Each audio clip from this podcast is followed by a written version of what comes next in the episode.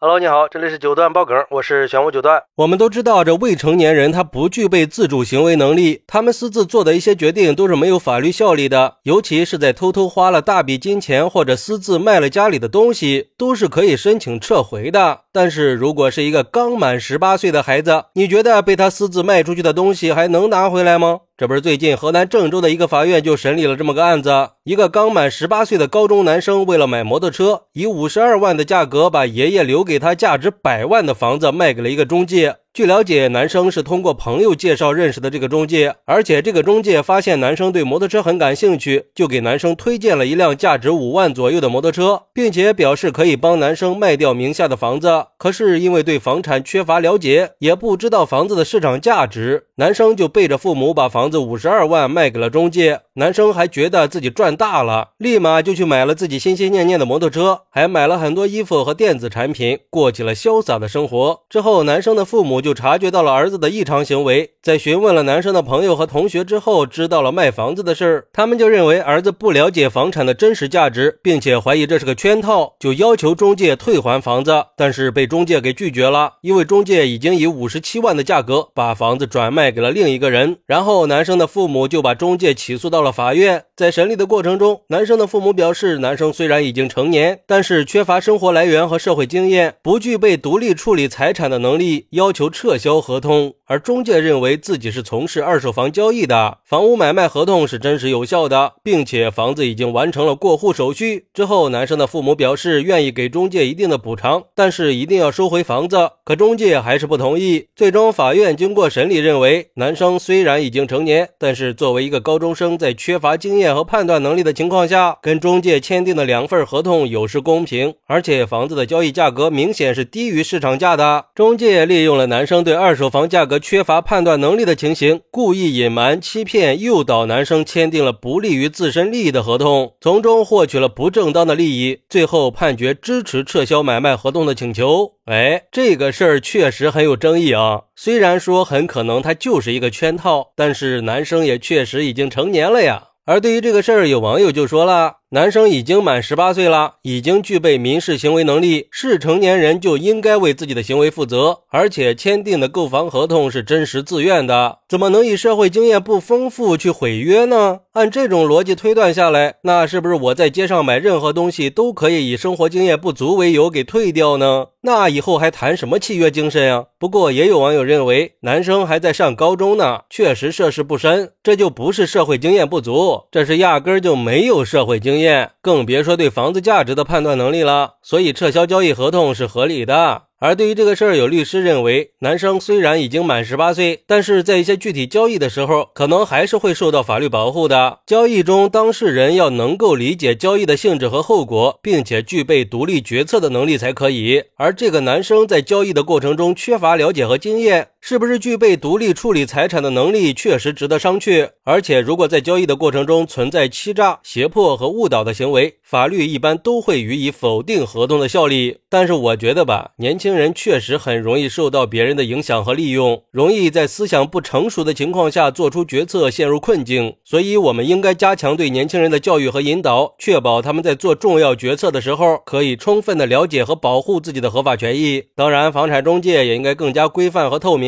作为中介，应该履行自己的职业责任，避免利用弱势群体去谋取暴利，维护市场的公平和诚信嘛。而这个判决对男生一家来说，应该是虚惊一场。但是我觉得他更应该是一个警钟。这世上他没有后悔药，这次能把房子要回来，大概率是因为侥幸。要不是房子属于非常重要的高价值资产，换成其他情况，可能想撤销合同就不太可能了。毕竟作为成年人，都是要为自己的行为负责的。好，那你认为像男生的这种情况可以要求撤销合同吗？快来评论区分享一下吧！我在评论区等你。喜欢我的朋友可以点个订阅、加个关注、送个月票，也欢迎点赞、收藏和评论。我们下期再见，拜拜。